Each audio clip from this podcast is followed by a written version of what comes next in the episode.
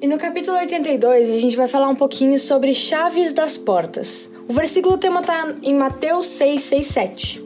E diz assim: Mas você, quando orar, vá para o seu quarto, feche a porta e ore ao seu pai, que não pode ser visto. E o seu pai, que o vê, o que você faz em segredo, lhe dará a recompensa. Nas suas orações, não fiquem repetindo o que vocês já disseram, como fazem os pagãos. Eles pensam que Deus os ouvirá porque fazem orações compridas. Logo que eu encontrei a Cristo, eu ouvi as pessoas dizendo: Deus me falou, eu ouvi a voz de Deus. Mas eu não entendia muito bem o que elas queriam dizer, porque eu nunca tinha ouvido nada. E se iniciou uma grande incógnita em meus pensamentos sobre a veracidade de minha conversão. Pensava que para orar e obter alguma resposta eu precisava ouvir nitidamente a voz de Deus falando no meu ouvido. E depois que eu iniciei a minha vida de oração, me relacionando diariamente com Cristo, Aí que eu consegui compreender que o que pensava sobre orar estava longe do relacionamento de amizade que eu fui desenvolvendo com Cristo. Então, quando a gente ora, a gente precisa, depois de falar, realmente parar e esperar Deus também falar.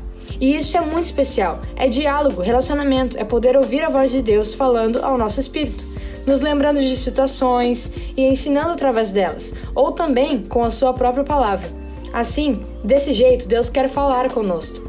Em resposta às nossas orações, num relacionamento como temos os nossos amigos e pais.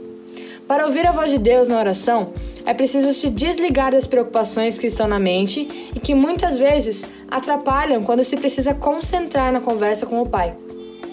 Cristo orienta em Sua palavra a procurar um local sossegado, onde se pode estar à vontade com Ele, a sós. Em oração, se pode falar com Deus, interceder, meditar na Sua palavra, louvar e adorar a Deus. Agradecendo pelo que somos, pelo sopro da vida, pelo que Ele tem feito em nossas vidas, pela Sua grandiosidade e pelo seu poder.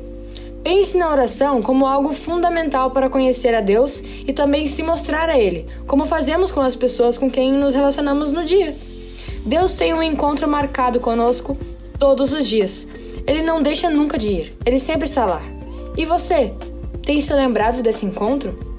Pense, qual é a hora do dia que você dedica ao Senhor? Faça sua oração comigo agora. Deus, já está na hora de eu aprender a te ouvir. Remove as preocupações que me impedem de ser sensível à tua voz. Em nome de Jesus, amém. E Daniel 9,17 traz a nossa palavra final. Ó nosso Deus, ouve a minha oração, atende a súplica deste teu servo, para que todos saibam que tu, Senhor, és Deus. Derrama as tuas bênçãos sobre o teu templo, que agora está abandonado. Até a próxima!